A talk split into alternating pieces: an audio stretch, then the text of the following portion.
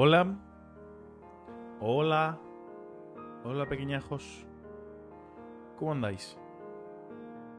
¿Estáis bien? Espero que sí. Y si no, bueno, pues aquí estamos un poco para arreglar eso. ¿Se me escucha? ¿Escúchaseme? Oy- ¿Óyeseme? ¿Oye? ¿Eh? Déjate tú. ¿Sí? Voy dando una señal de vida. En plan, hey, hey, hey, estamos aquí. We are here. Oh, yeah. Estoy viendo Eva ha vuelto a suscribirse durante un mes, nivel 1. Bueno, su antigüedad ya 10 meses. Muchísimas gracias, Eva, por Dios. Gracias. Se te, se escucha. Oh, yeah, Ramón Basons. a los buenos días, Albarrios, ¿qué tal? Seis espectadores dice aquí que hay. Yo, yo veo más. Veo a M. Sanera, a Trajin Mam, Eva, Baz, eh, Eva Márquez, Ramón Basón, Arbarrios, Ramón Cruz, eh, que creo que además se ha suscrito hace poco. Así que muchísimas gracias. Es con Tails, por toda la vista que soy yo, pues si, pues claro, si no estuviera yo, pues imagínate tú, ¿no? Y Tris Martin. Tris Martin, que además. eh, Tris Martin. Ah, M. Rosanera. Hombre, Rosanera, tú por aquí. ¿Qué tal? Buenos días.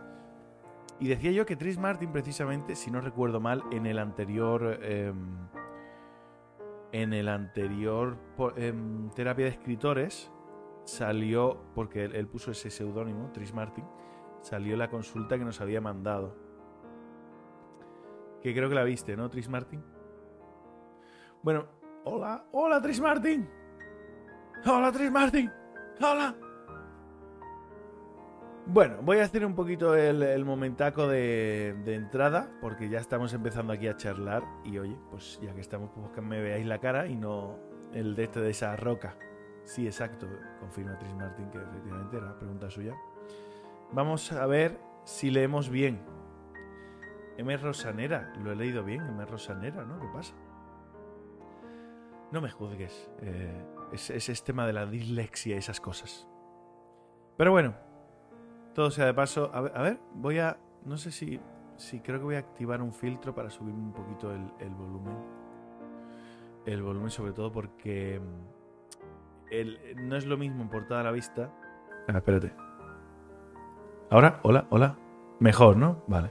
Que digo que no es lo mismo en portada a la vista que, que aquí. Que evidentemente sí que es cierto que. Ah, espérate, lo mismo me he colado subiendo yo también. Te digo, ¿eh? A 15.90, pásate a un 12, un 10, un 13. No, un 12. 12 decibelios de más. Sí, eso ya está un poquito mejor. Vale. Alright, vamos a ver si leemos bien. Ah, sí, ve, ve tú, lo he leído bien y lo he leído dos veces. Venga, vamos a hacer como que entramos eh, preparado a la una, a las dos y a la... Ah, espérate, le voy a poner un redoble. Le voy a poner un redoble y todo, ¿sabes? En plan guay. Lo malo que el redoble lo mismo revienta los tímpanos, pero esperemos que no. A ver, estoy entrando en la de esto de los soniditos. Uf, regístrate que te... Anda, anda ya, paso, paso. A la one, a la tú, a la... ¡Hola! ¡Ay, me habéis pillado! ¿Qué tal? Oh, oh yeah, ¿cómo andáis? Dice, por cierto, me compré el otro día tu novela y me acojoné con el primer capítulo. ¡Oh, oh! ¿A que sí? ¿Has visto qué ojo tengo? En realidad no tanto, porque yo lo puse para 2023 y todo eso ya está ocurriendo en 2022. Tris Martin se refiere al principio de la novela en la cual hay una tercera guerra mundial, todos los países se enfrentan mucho, ¿no? Y empieza con todo el tema de... eh, bueno, empieza, entre otras cosas, Rusia invadiendo Ucrania. Y yo lo puse para 2023, pero se ve que me quedé corto. Y esto lo publiqué en 2018, pero lo estaba escribiendo en 2016. ¿Sabes? 2015-2016. 2015, perdona, en 2015 yo ya estaba diciendo que Rusia iba a invadir- Ucrania. Pero bueno. Dice, por cierto, el otro día me compré... Ah, dice, ya estoy. Buenos días. eh, un anuncio y sus veo. y sus veo. Vale, sí, que estás en el anuncio. No pasa nada.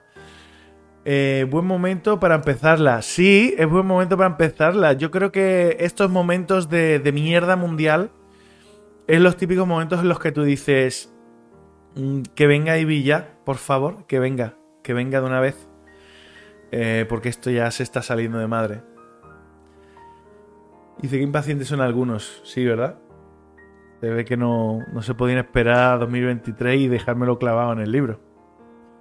Ya te veo, dice el baúl de historias. Bueno, aprovecho que estoy aquí y para decir, el baúl de historias, para los que no la conozcáis, que me imagino que no sois ninguno, porque el baúl de historias es muy conocida, pero ayer me quedé flipando al ver que solo tiene 300 seguidores en Twitter. ¿Qué me estáis contando? O sea, aumentad ese número ya porque Rocío se lo merece de sobra. O sea, es que no sé cómo no tiene 3.000 seguidores mínimo y de ahí para arriba. Es una persona que se le ocurra, que se hace su programa, que se hace no solo su directo de Twitch, se, marca también su vídeo de YouTube, se le ocurra tela y se lo merece de sobra. Además es cariñosa mm, como pocos y, agradecida como ninguno. Hay que apoyarla al máximo. Desde aquí todo mi apoyo al Baúl de Historias 999, a tanto al canal de Twitch que estáis suscribiéndose ya, al canal de YouTube que estáis suscribiéndose ya, y por supuesto a su Twitter, mm, aunque solo sea por subir números, porque es que, eh, vamos, se lo merece de sobra, ¿vale? Me estoy ruborizando y yo con la lagrimita. Y esa es otra de las cosas bonitas, que es una persona que se emociona por las cosas buenas. Y eso hay que, hay que potenciarlo mucho porque de verdad, Ro es amor. Y lo dice Eva, que es amor también plus, ¿sabes? Entonces, pues mira, eh, ah, vamos, todo el apoyo máximo al baúl de historias 999 que, se lo merece de sobra, ¿vale? Es una persona además que, te, alegra, de esta persona que te, da alegría. Y hace mucha falta gente así. Pero bueno. Quizá os estaréis fijando en la parte trasera mía. Dice, tú también eres un amor y Manu también. Ay, gracias. Eh, quizá os estéis viendo en la parte trasera como mi pizarra está tapada por una manta. Esto es por un motivo muy simple y es que estoy hasta los huevos de tener que ir borrando todas mis anotaciones sobre Invademe 3 cada vez que tengo un directo en Twitch. Y he dicho, basta, por favor, this is enough. Vale, basta. Entonces he puesto una manta y ya está, ya no se ven todas las anotaciones, ya no se ve quién muere, ya no se ve quién tal, pero detrás de esa mantita, pues sí, hay cosas de la trama que, que bueno, que un día se caiga. No quieres ver lo que hay ahí puesto, Rocío, créeme. Spoiler de novela. A ver, más cositas. Hoy os cuento una cosita. Ha, habido una coincidencia, ¿vale? Y quiero que se vea desde el primer momento como una coincidencia, porque esto no ha sido intencionado. Hoy teníamos a una invitada especial. Hoy iba a estar aquí con nosotros Nana Literaria, ¿vale? Eh, de hecho, a ver. No, no está, digo, lo mismo está entre el público. No. Vale, hoy va a venir con nosotros Nana Literaria y yo ya tenía pensado que el programa iba a ir sobre em, sentimiento de rechazo, ¿vale? Hoy vamos a hablar... ¡Oh, Krisnona! Buenos días, Krisnona. ¿Krisnona no está suscrita? Krisnona, ¿no está suscrita en serio? Suscribir... No, espérate, ¿qué ¿Seguir o suscribir? No sé, lo que es gratis. hazte la cosa esa que es gratis. Dale al botón de suscribir o lo que sea que es gratis. Eh, total, y hoy vamos a hablar del sentimiento de rechazo y resulta que esta mañana me escribe Nana diciendo pues que se, tiene el cuerpo fatal, de que está muy mal, de que ha pasado una noche horrible y que ha vomitado y todo y que bueno, que, no, podía, no podía estar en el directo. Entonces me lo ha dicho esta mañana mm, y, claro, a mí me ha dado un poco de cosas como diciendo, hostia, voy a entrar yo a decir, al final, eh, Nana, no voy a venir, por cierto, hoy hablamos del rechazo, ¿no? Y, bueno, pero ha, sido una coincidencia. Yo ya tenía pensado hace unos cuantos días que quería hablar del rechazo. No lo había puesto antes porque evidentemente ha sido hace como tres días, tres, cuatro días, que se me ocurrió hablar sobre el tema del rechazo, ¿no? Pero desde aquí le mandamos un besazo fuerte a, Nana, que se mejore y que venga otro día que ella pueda. seguir es gratis, dice el baúl. Ya sabes, Nona, dale a seguir, por favor, dale a seguir. A ver, hoy tenemos dos cosillas entonces. Primero vamos a hablar un poco del rechazo y después tenemos aquí eh, dos mensajes que me han enviado al, al Dice, es que no sé dónde está el botón. Giro dramático. Vale, tengo dos mensajes aquí que se me han enviado por el formulario. Que por cierto, el formulario, aunque va bastante bien, a la gente como que le corta un poquito. Y me estoy planteando añadir porque a lo mejor esto puede venir bien. No sé qué opináis vosotros, quiero saber qué opináis. Dice, es que no sé dónde está el botón. Chiquilla. Es un, corazoncito, Krisnona. Es un corazoncito, ya está, no te rayes. Busca un corazoncito por la pantalla, le das y ya está. Eh, os decía, eso. Em, que tengo dos preguntas, una bastante extensa dentro de lo que viene siendo el formulario. Y también me estoy planteando, y quiero conocer vuestra opinión sobre qué opináis al respecto, abrir literalmente mi Telegram para que la gente pueda escribirme y, y, estas cosas, pues lo mismo dices tú, mira, prefiero mandarte un audio que ahora ponerme a escribir y ya y no sé cuánto, ¿vale? Entonces, pues ya está. Dice, ya te estoy ya te estoy diguiendo, diguiendo desde el primer día. Ah, siguiendo. Eh, pues entonces no sé por qué no me sale aquí el... Ah, Prime Gaming. Vale, es que salís, es que me he confundido entonces. Pues yo estaba viendo a todo el mundo con la coronita y a ti no te salía la coronita. Y digo, ¿por qué no sale la coronita? ¿Esto qué es que no es seguidora o qué? ¡Dimniva! ¡Hey! Si me da corte por el formulario, ese por Telegram ni te cuento. Joder. Pues mira que por el formulario literalmente puedes eh, poner un seudónimo para que no se sepa que eres tú. De hecho lo pone el formulario, dice nombre o seudónimo, para que no se sepa que eres tú. Y ya está. Te invito a usar el formulario entonces. Pero entiendo que el Telegram, pues para esto lo mismo no es tan guay, ¿no? ¿O qué, pensáis? Algún día, jaja. Yo creo que es que está guay, porque es que es abrirte. Y abrirte hace falta. ¿Vale? Voy a aumentar un poquito aquí el zoom de la camarita. Configurar vídeo. Brillo, contraste, zoom. No, hombre, no tanto.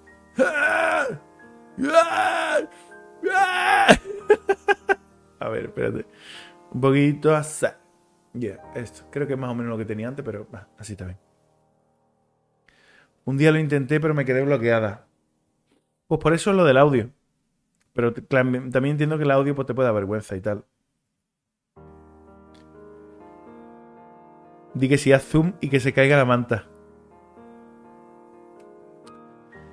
Em, pues el baúl de historias. Yo no sé si te enteraste el último domingo.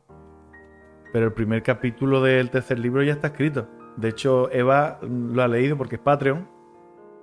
¡Oh! Primera vez, eh, Caxips 06. Eh, ¿Qué tal, Capsips? ¿Cómo andamos? Eh, creo que estás intentando activar un comando de lo de los muñequitos. Y yo, como no sé cómo funciona, pues, pues, pues te invito a probar todos los comandos que tú quieras. No sé cómo andará eso. Manta anti-spoiler y yo. Lo sé, lo sé. Estaba, pero yo quiero todo. Hombre, ya, pero. Eso, como no te llame yo y te cuente todo lo que va a pasar, no es plan. La vergüenza se me fue de mi vida el día que se inventó Internet. Es un capitulazo, dice Nimniva. Nimniva es que es del grupo de lectores beta. Entonces sabe lo que dice. De hecho, ahora el grupo de lectores beta lo estamos gestionando por Telegram. Y es precisamente para eso. Para que puedan mandar audios y todo el rollo. Bueno, chicos, Manu saca ya la edición rehostia del segundo. Eh, lo voy a empezar a hablar ya. O sea, quiero decir, yo tengo. Mira, no me da corte, os, lo voy a enseñar, ¿vale? Porque esto hace tiempo que la tengo terminada. Entonces voy a enseñar. Un segundito. Yo peleándome aquí con el este del micro. Os voy a enseñar la portada de la edición coleccionista. ¡Hala! Fíjate, vienes tú aquí tranquilamente a ver un eh, terapia de escritores y acabas viendo esto, ¿sabes? Mm, mm, mm, Invademe 3, no, Invademe 3, no, perdón, esto. Eso no lo iba a enseñar. Eh, portada 2, portada coleccionista. Portada tapadura. ¿No hay una versión pequeñica? Vale. Versión tapadura, señoras y señores, aquí la tenéis. Toma ya. Como veis, va muy en la dirección. Esto está realzado, ¿vale? No, no es así, quiero decir. Está realzado de colores y brillo, pues porque ya sabemos cómo va Amazon. Y en Amazon. en Amazon estas cosas, pues, mm, funcionan un poco mal. Y el brillo y la saturación y todo eso se baja mucho cuando sacas el libro. Entonces, lo he puesto de esta manera. Mm, mira, para que me entendáis, lo vais a ver lo mismo mejor así, ¿no? O sea, quedaría realmente así. ¿Vale? Quedaría así. Esta es una versión en baja resolución. Esta sería la edición coleccionista. Evidentemente estáis viendo de sobra porque los cortes vienen por aquí y por aquí y por allí y por allá. Entonces, bueno, hay más cortes de lo que estáis viendo ahí. Pero que bueno, esa sería. ¡Hala, qué chula! ¡Tu padre! esa edición estoy esperando para pillarlo en físico. La quiero ya. De mano saca ya la edición. Lo vais a flipar. Menuda portada. Es que sí, está muy chula. Y además, sobre todo, lo guay es que va muy acorde con la edición de coleccionista. Porque, claro, yo quería, digo, si la edición normal va muy acorde de la primera con la segunda, pues tiene mucho sentido que la edición coleccionista vaya muy acorde de la segunda, de la primera a la segunda también. Mira, verás. Espérate, el tapadura. ¿Dónde está el tapadura? Tapadura, aquí está. Uf. Vale, ahora. Mira, ¿ves? Esta es la de la 1. Y esta es la de la 2. Que probablemente le quita la cosa esta que estoy viendo aquí, ¿no? Que se, me ha escapado o no, no lo he visto. De la 1 y la 2. Como veis, eh, va muy acorde. Ahora la tierra más cercana, ¿no? Espérate.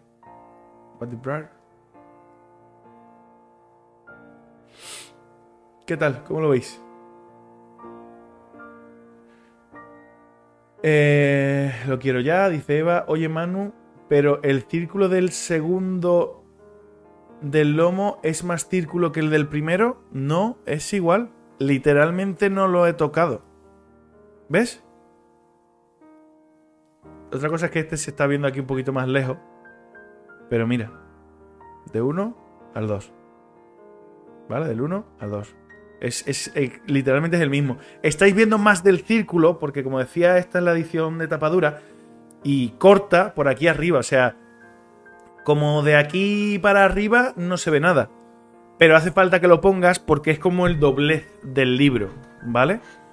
Entonces de aquí para arriba no ves nada, igual de aquí para abajo no ves nada. Esta mancha que se ve aquí, que no, no sé ni lo que es, no se va a ver tampoco. De aquí para abajo no se ve nada, ¿vale? O sea, no, no, vas a ver un círculo, no vas a ver un círculo en la tapadura porque no. Literalmente es que de ahí para abajo, igual. Desde por aquí para el lado no se ve nada. Desde por aquí para el lado tampoco se ve nada. Entonces es un, bueno, es un probar. Eh, ¿Lo vas a sacar en tapadura directamente? Hombre, la edición coleccionista sí, solo y exclusivamente en tapa dura. Yo antes, o sea, salió una edición coleccionista del primero en tapa blanda porque por aquel entonces Amazon no me dejaba hacer tapa dura. Si no lo hubiera hecho directamente en tapa dura. Y esto va a salir en tapa dura y con todo ya hecho y tal y, viene en condiciones. Eh, pero sí mola mucho porque se parece mucho al del primero. ¿Vale? Y está muy guay. esto no había que verlo. Eh, espérate. Espera, espera. ¿Que hay que esperar del primero en tapadura? Eh, no, Rosanera. El primero en tapadura ya está desde hace tiempo. El primero en tapadura, eh, literalmente es... Mm, espérate un segundito, ¿vale? Te compro el Funko y, el marcapáginas. Entonces ya tengo un orgasmo literar, literario. Me has matado. Edición especial. Mira, sí. Espérate, lo voy a poner. Esta es la edición normal, ¿vale? Luego está... Eh, bueno, perdón, edición tal. Luego está el tapa blanda, que es este. Y el tapa dura, que es este. El tapa dura es la edición coleccionista. ¿Qué es lo que ocurre? Que yo hay una edición que ya se ha quedado ya un rollo mm, eliminada, que es esta. Esta edición yo he dado la orden ya a Amazon de que no la venda más. ¿Qué es lo que ocurre? Pues que eh, le queda una copia por ahí y hasta que no se venda esa copia, pues esa copia va a estar ahí muerta del asco. Esa es la mía, dice Ninniva. Bueno, pero te da una, tiene una edición coleccionista, ¿sabes? Esa es la que tengo.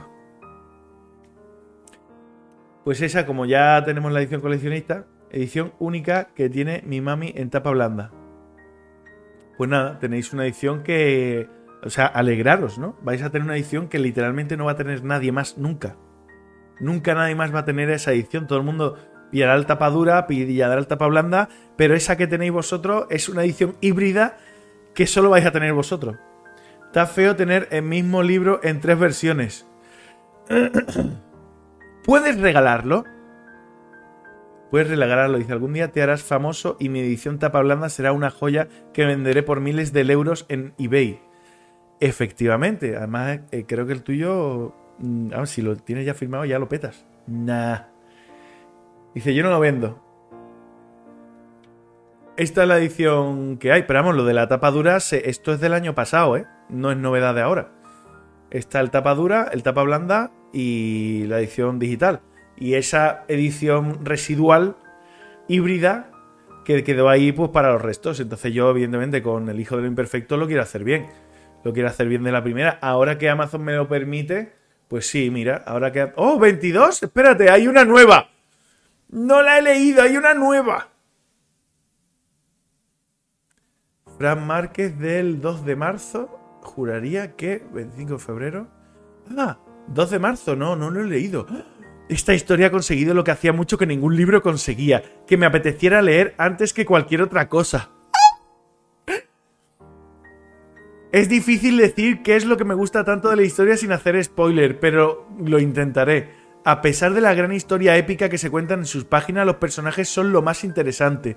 Es dentro de sus historias personales donde conectamos con el mundo y si estamos atentos podemos descubrir detalles que cuando se unen muestran una imagen mucho más grande que la suma de sus partes. Es que eso, es que eso es verdad, es que eso es verdad.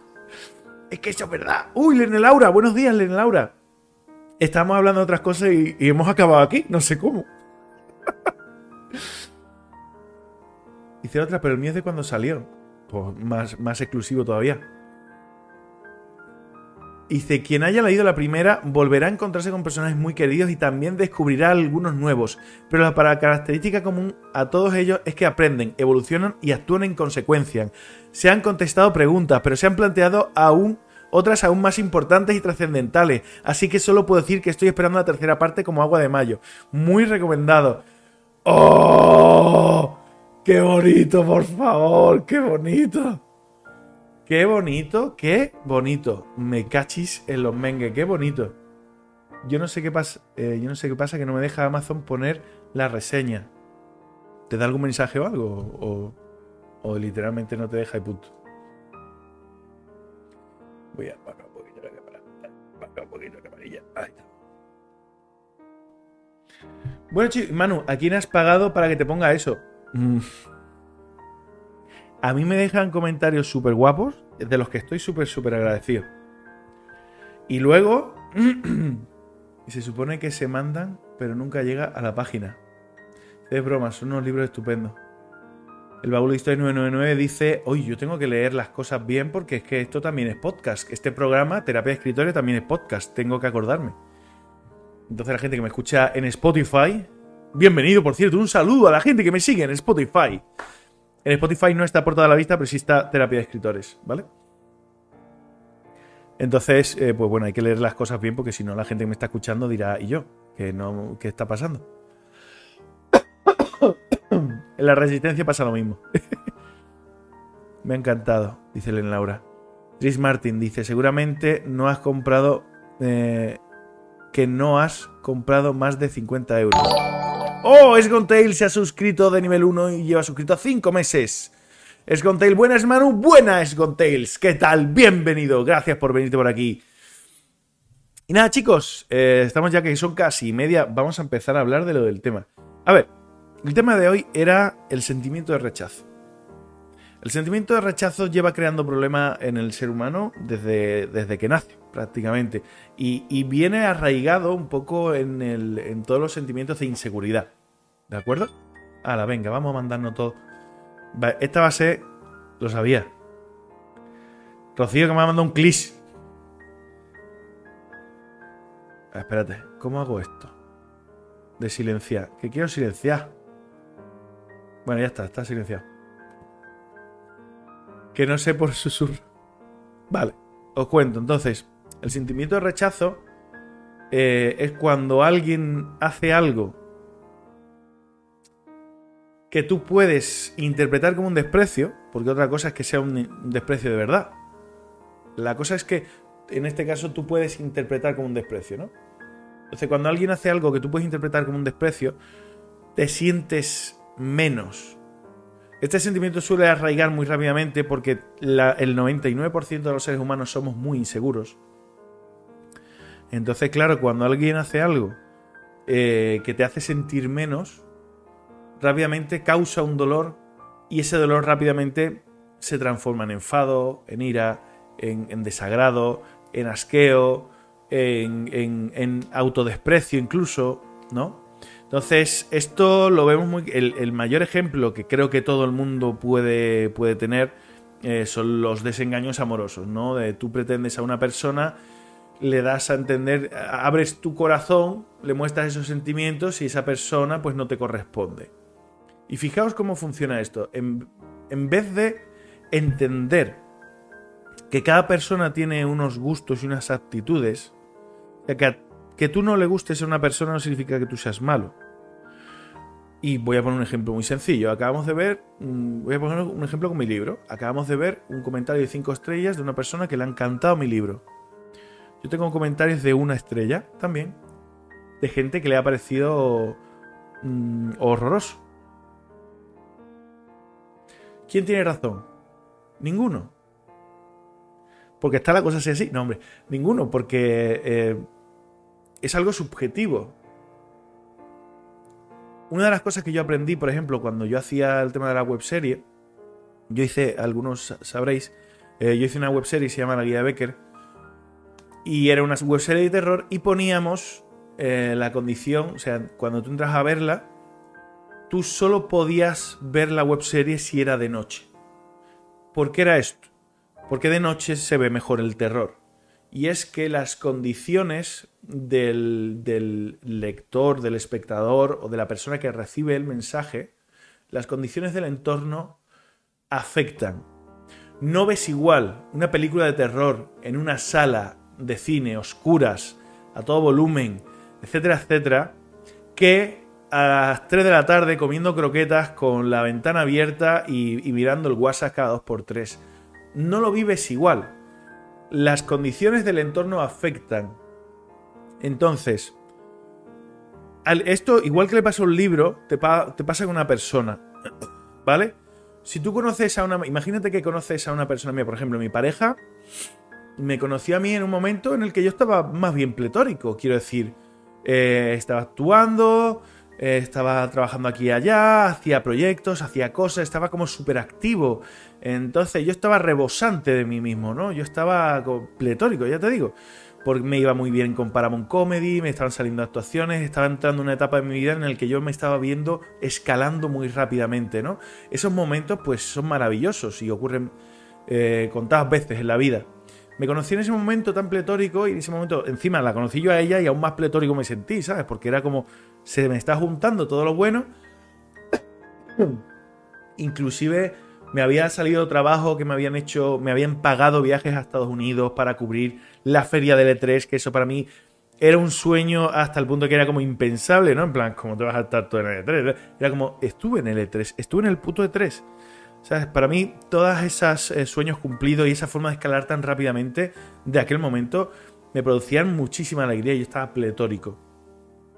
Y entonces me conoció. No es lo mismo que conozcas a una persona en ese momento pletórico que si me hubiera conocido estando yo en la mierda. Porque ha habido muchos momentos de mi vida en los que yo he estado súper desanimado, súper embajonado y, y yo estaba en la mierda. ¿Vale? Como por ejemplo momentos de muchos desengaños, momentos de de, muchos rechazos, fijaos. Si te conoces en ese momento, pues la cosa cambia. Porque, eh, claro, es como ver terror a las 3 de la tarde comiendo croquetas. Aunque el contenido sea el mismo, no lo ves de la misma manera. No estás bajo las circunstancias adecuadas. ¿Vale?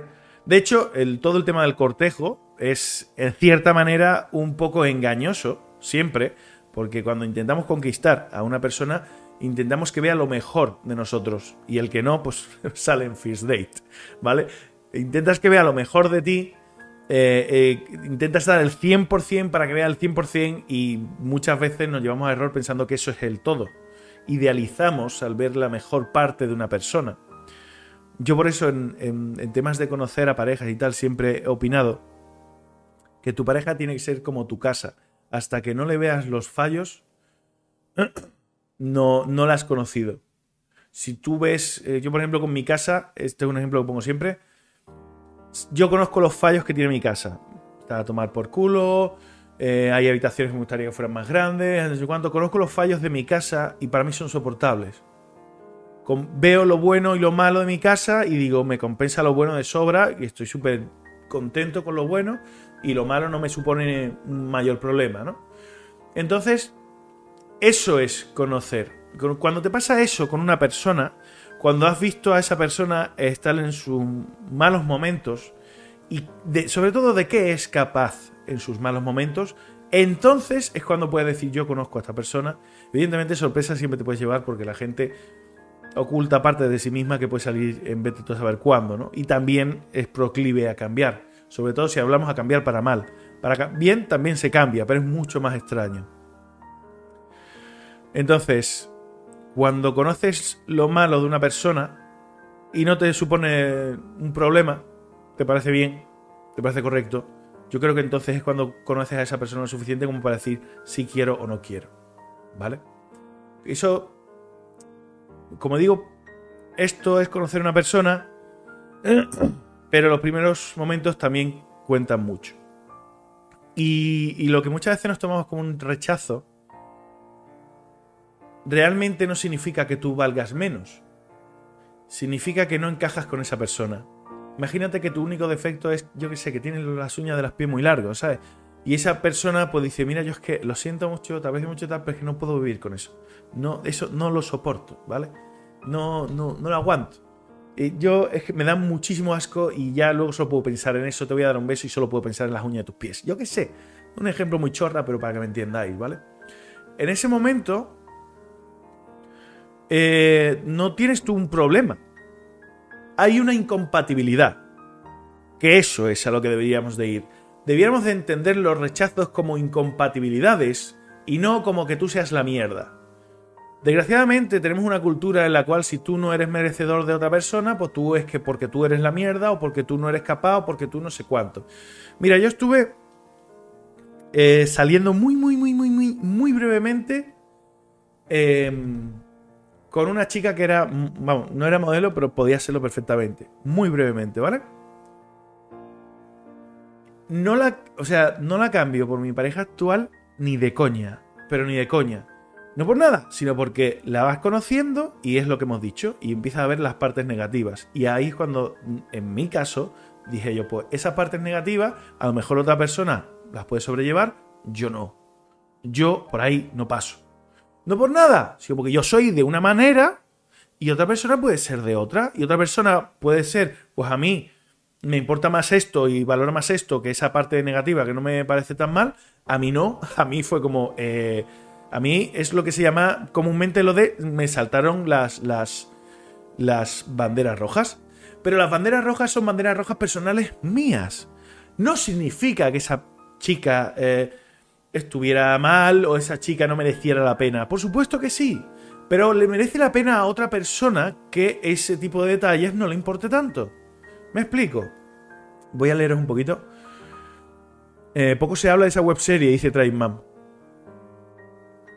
El Pablo de Historia dice, es por lo de la etapa, sigue con la terapia. ¿Eh qué? ¿Cómo? Eso ya hace rato, así que ya me lo he perdido. Nim Niva dice, me he rayado porque se llama The Becker's Guide. Rosanera, todo boniti.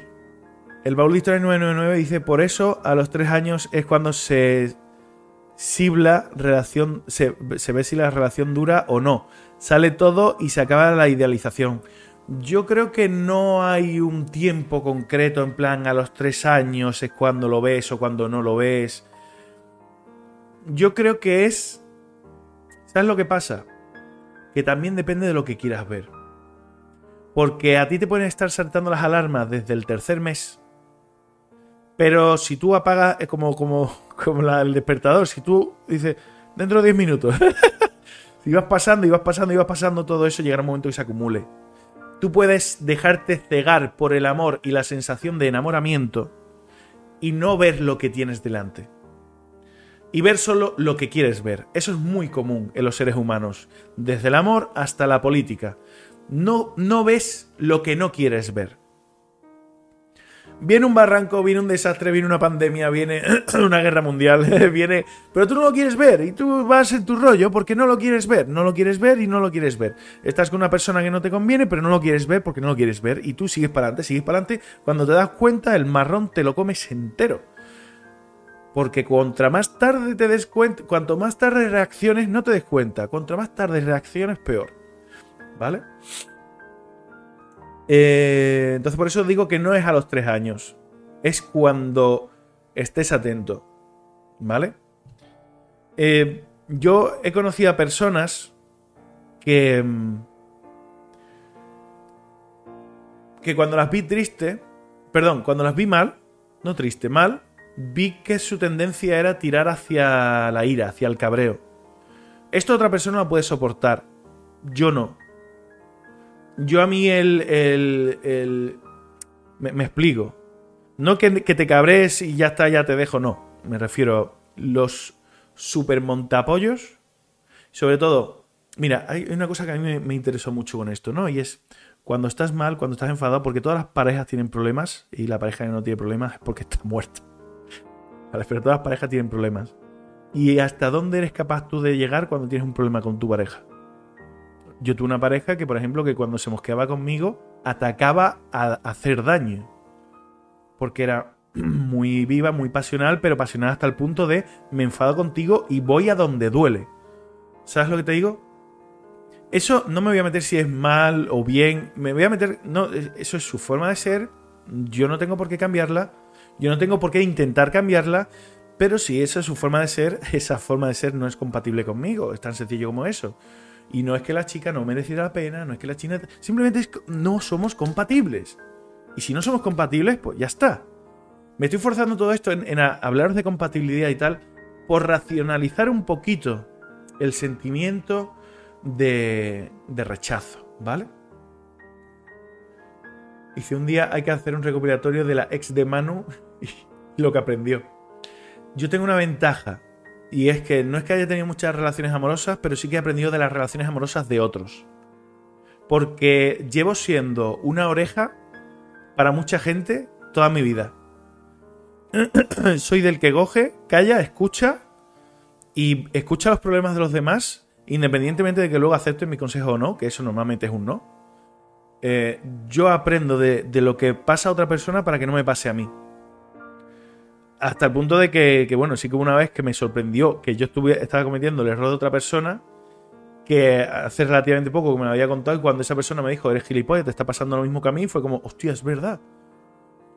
¿Sabes? Pero bueno, eso mm, intento, intento, como ser humano no lo consigo siempre, pero intento aplicármelo. Eh, dice, hay gente que no sabe esconder sus defectos. Yo creo que nadie debiera esconder sus defectos. Por costumbre y por sociabilización a lo mejor al principio lo puedo entender. Porque a nadie le gusta ver los defectos al principio porque ya piensa que si te está mostrando los defectos ahora, ¿qué, qué tal? Y a lo mejor al principio, pues vale que tienes que esconderlo un poquito, pero con el tiempo y sobre todo mentir, jamás mientas. Porque mentir es como copiarte en todos los exámenes sabiendo que en el final no vas a poder copiar. Por la cuestión que sea. ¿Sabes? Es como te, estás, eh, te estás eh, dejando llevar te estás engañando a ti mismo y cuando llegues al final te vas a comer un marrón impresionante. Pero bueno, eh, M. Rosanera dice, es, es que es complejo luchar contra el chute de oxitocina. Es muy complejo. Es muy complejo eh, no solo luchar contra el chute de oxitocina. La otra hormona, la que te hace sentir en la mierda, esa es aún más chungo. Es muy complicado decirle a tu cabeza, eh, no, mira, esa persona eh, que te ha escupido a la cara cuando tú intentas ayudarla, eh, no, es, no es gilipollas, estará en un mal momento de su vida, estará en unas condiciones que no tal, pero tú no te tienes que sentir como que eres imbécil por haber intentado ayudarla. ¿No? Hace poco escribí un tweet sobre esto, de que había intentado ayudar a una persona y me había sentido yo gilipollas, porque encima esa persona no respondió muy bien, que digamos. ¿Vale? Mm, tú puedes aceptar la ayuda o no aceptar la ayuda, pero si ya estás. O sea, si respondes mal, en plan hachazo, pues ya el que viene a ayudarte se siente un poco imbécil, ¿no? Porque era en plan, eh, he venido yo aquí a ayudarte mm, de gratis y tal, eh, por, por amor al arte y por echarte un cable, y me he llevado una hostia. Y te sientes imbécil. A mí me ha pasado muchas veces en la vida, vosotros sabéis que los amigos vienen y van, tú tienes amigos hoy en día y puede que el día de mañana estén, puede que el día de mañana no, y puede que el día de mañana no estén por una gilipollez tremenda. Pero a veces reconcome, a mí por ejemplo me ha pasado de, de haberme enfrentado a gentes a las que ya ni veo ni quiero ver, y que luego yo me sienta gilipollas por todas las veces que ayudé a esas personas. Yo he hecho, eh, sobre todo en mi adolescencia, he hecho de taxi. Una manera brutal. Hoy en día a lo mejor no se podría por, cómo está la gasolina, pero por aquel entonces yo tenía hasta una tarjeta que me prestaban mis padres, que era tarjeta esta de gasolina y tal, porque yo estaba usando en los fines de semana, como el coche de la empresa no se usaba, a lo mejor me lo prestaban a mí y tal. Pues, en fin. Yo cogía ese coche, yo llevaba a todo el mundo. Yo llevaba a todo el mundo a su casa. Yo me pegaba unas pechas de conducir. Pero no te estoy diciendo solo en Sevilla, ¿eh? Sevilla y Madrid. Sevilla y Madrid. ¿Tú sabes lo que es en Madrid? Decir, yo estoy en una punta, tú estás en otra. Hombre, me tendré que coger el metro, pero es que ya es muy tarde, me tengo que ir. Y decir, no, no, no, no, yo te llevo. Hostia, pero te vas a pegar una... Me la pego, no te preocupes. Y yo dejaba a cada uno en la puerta de su casa. Yo dejaba a cada uno en la puerta de su casa, sinceramente. Y, y luego, tener enfrentamiento con estas personas por chorradas. Porque al final las perreas son por chorradas. Por chorradas para ti, claro. Si la otra persona no aguanta que tengas los las uñas de los pies largas, pues son sus gustos, son sus preferencias y son sus prioridades. Y luego que esas otras personas, claro, ya automáticamente desaparecías para ellas, ¿no? Y tú te sentías imbécil. Es decir, la de veces que, he hecho más de lo que debía por, por, ayudar a esta persona que por aquel entonces era mi amigo y ahora, por una estupidez, me, me dan con la puerta en las narices. Y eso lo he digerido yo durante mucho tiempo. Me sigue pasando. Ese es el sentimiento de rechazo. De yo he dado todo esto y siento que tú has dado esto y que encima eres tú el que se va. Claro, pero luego te plantas a pensar y dices, ¿por qué lo llevaste? ¿Lo llevaste por algo? ¿Lo llevaste porque quería que fueran tus amigos indistinguibles para toda la eternidad? O lo llevaste porque te dio la gana. Ese es el tema. Yo he aprendido a asimilar esto un poco, y aunque me vuelva a pasar, me ha vuelto a pasar hace poco, pero intento asimilar mentalmente, no, mira, yo estoy así, o sea, eso lo hice porque salió de mí. Eso lo hice porque yo quería. Yo quería hacer esto por tener ese detalle esa persona, no para que esa persona me devuelva, me haga nada, no, no, no, no. Yo lo hice porque salía de mí. Porque yo soy así. A mí me gusta ayudar a la gente. ¿Por qué estoy haciendo esto? ¿Por visibilidad? no, lo estoy haciendo porque me gusta ayudar a la gente. Me siento bien ayudando a la gente. Ay, es que es egoísta sentirse bien por ayudar a la gente. Son chorradas. Siéntete bien por lo, por lo que te salga de los huevos. Lo importante es que te sientas bien. Y si tú te sientes bien ayudando a la gente, pues luego, si esa gente te da la espalda, olvídate de ellos. Tú lo has hecho para sentirte bien tú y porque tú eres así. Sobre todo eso, porque tú eres así. Porque tú sabías que estabas ayudando y eso te hacía sentir bien. Ya está.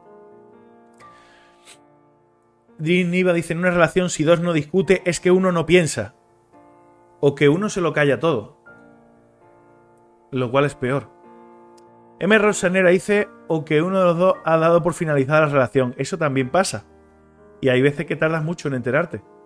Uno de los dos ha dado por finalizada la relación, ya no discute, ya es como... He tirado la toalla. ¿Sabes? Pero... Map dice, ninguna buena acción queda sin castigo. Sí, y sin embargo la seguimos haciendo. ¿Por qué? Porque somos así. Ya está. Dice, las mentiras en una pareja hace mucho, mucho daño y cuesta sanar eso. Sí, porque se pierde la confianza. Y la confianza es algo que si ya por sí sin mentiras cuesta ganarse, con mentiras ya ni te cuento luego lo que cuesta recuperarlo, ¿no?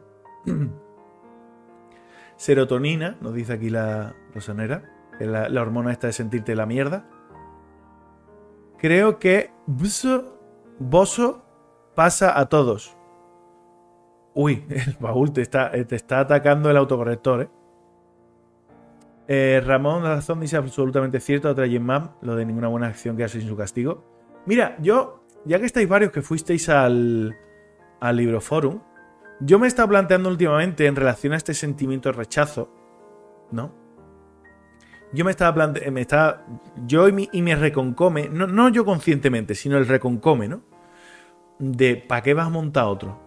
Mano, si te has llevado hostias, te has llevado hostias y críticas de, gente por montar algo que no te ha supuesto nada a ti. O sea, nada en el sentido... Mm, o sea, no me llevas ni un duro, he perdido dinero, eh, he gastado muchísimo de mi tiempo y mira, mi tiempo vale más que el dinero. No por nada sino porque el tiempo no lo puedo recuperar. Y lo he estado invirtiendo en una cosa que, me, ha supuesto un montón de ataques por frentes que ni me imaginaba. Y, me, sigue, me sigue costando, ¿eh? O sea, a día de hoy yo pensaba que eran los, primeros que vi al principio, nada más terminar la feria. Pero no, no, me han seguido llegando mierdas. Me han seguido llegando mierdas que dices tú, y yo, yo, ¿para qué me meto en nada, tío? ¿Para qué me meto en nada? Si luego nada más que hago llevarme hostias. Pues mira, pues porque me hace ilusión no por verme allí yo. ¿Vale? He llegado a montar eventos a los que yo no podía ir. Y lo monté desde Tenerife. Y, lo hice igual. Porque al final es que es eso. Que es que no es por. no es por ellos. O por ganar. O por conseguir. No, es que me gusta. armar todo aquello y con la ayuda de algunos y verlo hecho. Es como el libro. ¿Qué lo escribo? ¿Por ver mi nombre? no me hagas reír. No, lo escribo porque quiero sacar esa historia. Quiero sacarla, quiero que haya gente que la pueda disfrutar y que si el día de mañana yo falto, pues mi hijo pueda aprender pequeñas cosas de lo que yo dejé escrito. Es que eso me puede preceder a mí. Yo puedo diñarla mañana por la tarde porque me atropella un camión. ¿Por qué siempre se pone el ejemplo del camión? No entiendo. Bueno, pero, pero eso va a seguir ahí. Sería muy extraño que desaparecieran todas las copias, ¿sabes? El apocalipsis, bueno, pues el apocalipsis, pues ya que se vaya todo a tomar por culo, ya está, me da igual, ¿sabes? Pero. Eh, jo, ¿qué razón tienes? Dice, hay que hacer lo que salga de dentro. Si te aparece, eh, si te apetece lo que haces, pero si no lo haces, no eres mala persona. Es que eh, me refiero a cosas mínimas. Es que esa es otra quiero que penséis por un momento en vosotros mismos y, dos cosas, ¿vale? Uno, la cantidad de veces que hacéis cosas por, porque os apetece hacerla así. Y luego os viene el reconcome de no lo tenía que haber hecho, no sé cuánto, no de qué, en plan, lo he hecho porque yo soy así, quería ayudar a esta persona y tal, lo que sea. Quiero hacerlo y lo he hecho. Y luego me reconcomo la cabeza porque pienso que no son merecedores, que sí son merecedores, pero que tal, que no sé cuánto, que es mucho trabajo, que no vale la pena. Hago cosas porque quiero y luego me reconcomo. Y hago cosas que no quiero. Que ese es otro caso. Hago cosas que no quiero eh, por cumplir con los demás.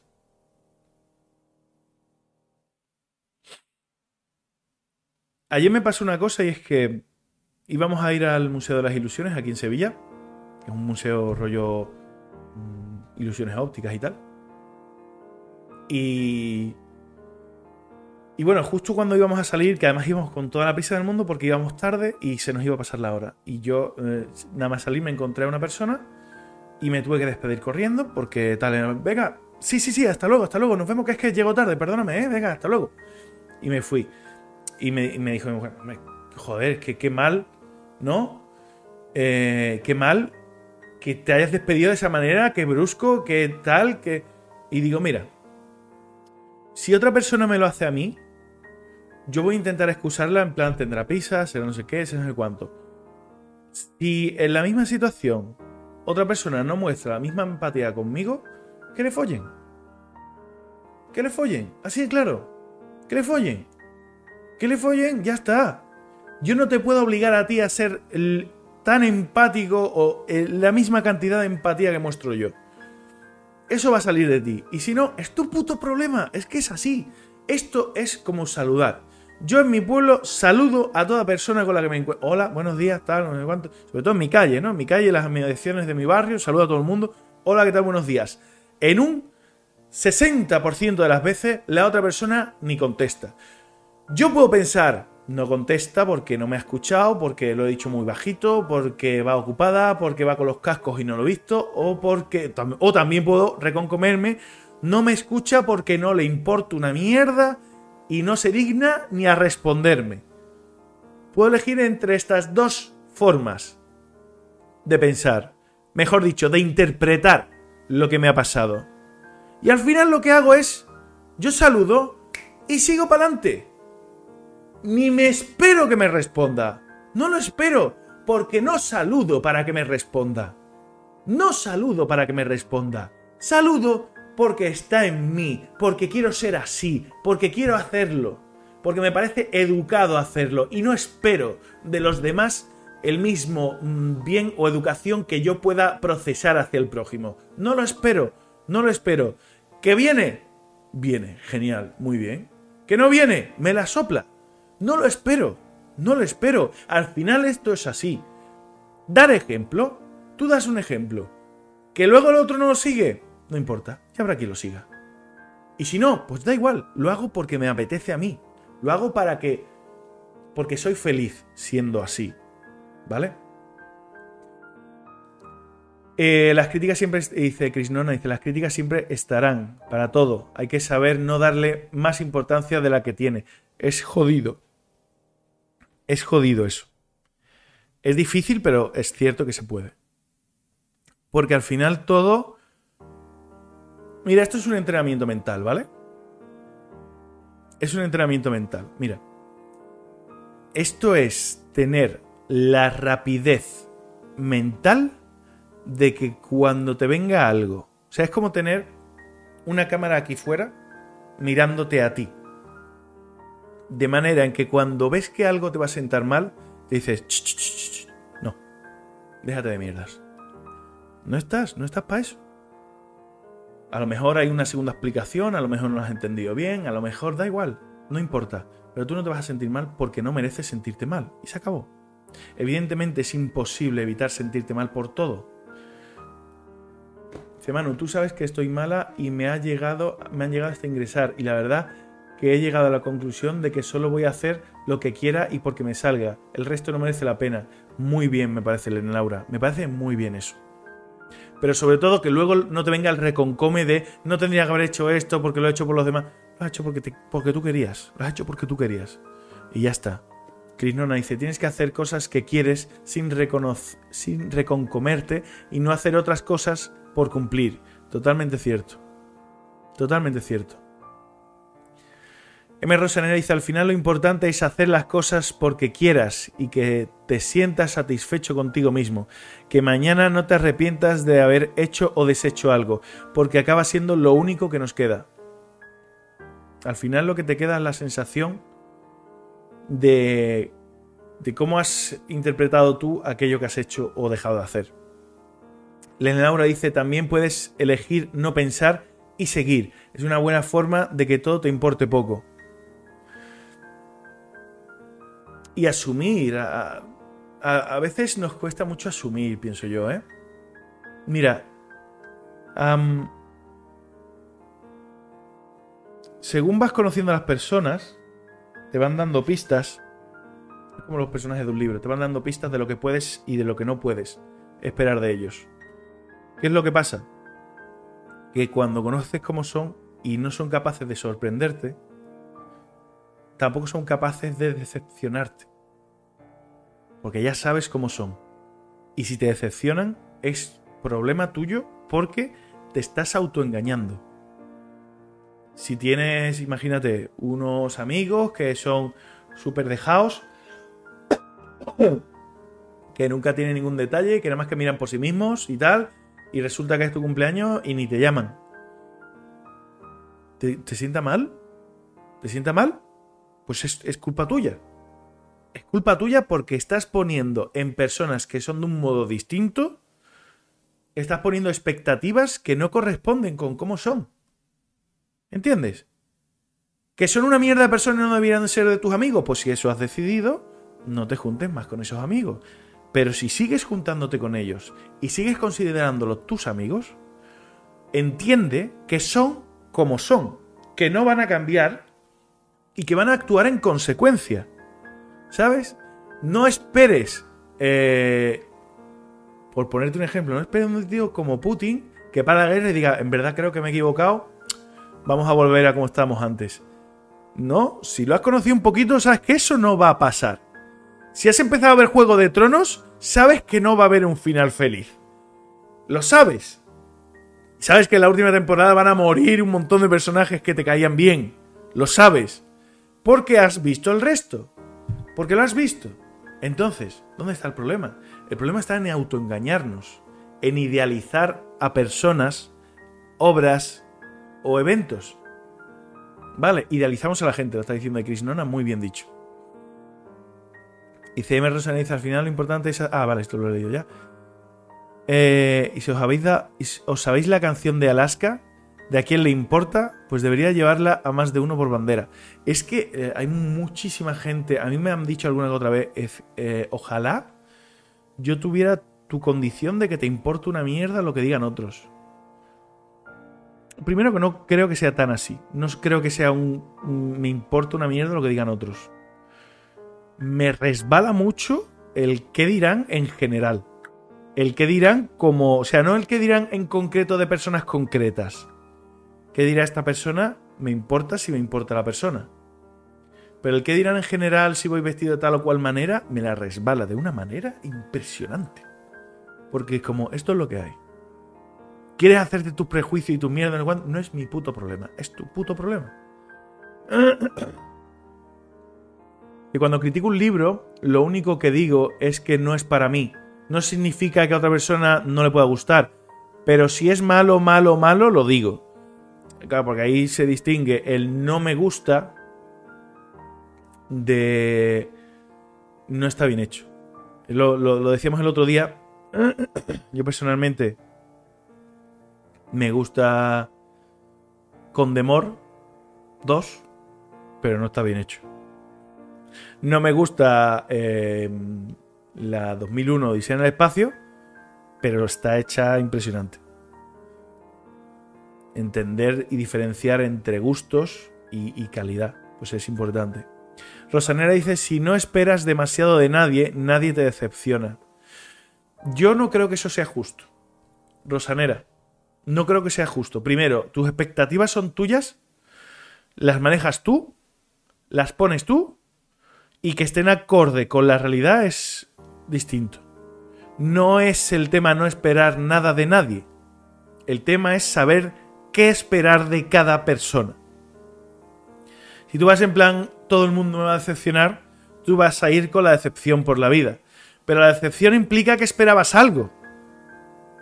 La, decepción implica que esperabas algo. Pues entonces, entonces el problema es tuyo que estabas esperando algo, algo además genérico. Yo me he pasado gran parte de mi vida queriendo, que luego la tuve, una fiesta sorpresa de cumpleaños. Muchísimos años. Me hacía muchísima ilusión. Y, y la decepción llega cuando fiesta tras fiesta, tras fiesta, tras fiesta, tras fiesta, tras fiesta, tras fiesta, te das cuenta que no había sorpresa ninguna. Que no había fiesta sorpresa, que nadie se había currado, que nadie tal. Era como, vamos a tu cumple, ¿dónde? Donde tú digas, a la hora que tú digas, y allí vamos y tal, no sé qué, no sé cuánto. Y luego ya tuve una. Pero en referencia a todos los años anteriores, tengo que pensar. ¿Yo dije en algún momento que quería una fiesta sorpresa? Es más, se lo dije a alguna persona a la que yo al conocerla viera capaz de organizar una fiesta sorpresa? ¿O yo jamás dije nada y puse expectativas en personas que, por su personalidad, sé que en la vida organizarían una cosa así? ¿Ves? Al final todo se resume en no puedes cambiar a los demás, pero puedes adaptarte tú y cambiarte a ti mismo. Sobre todo cambiar la manera de interpretar que tienen las cosas. Os voy a poner un ejemplo.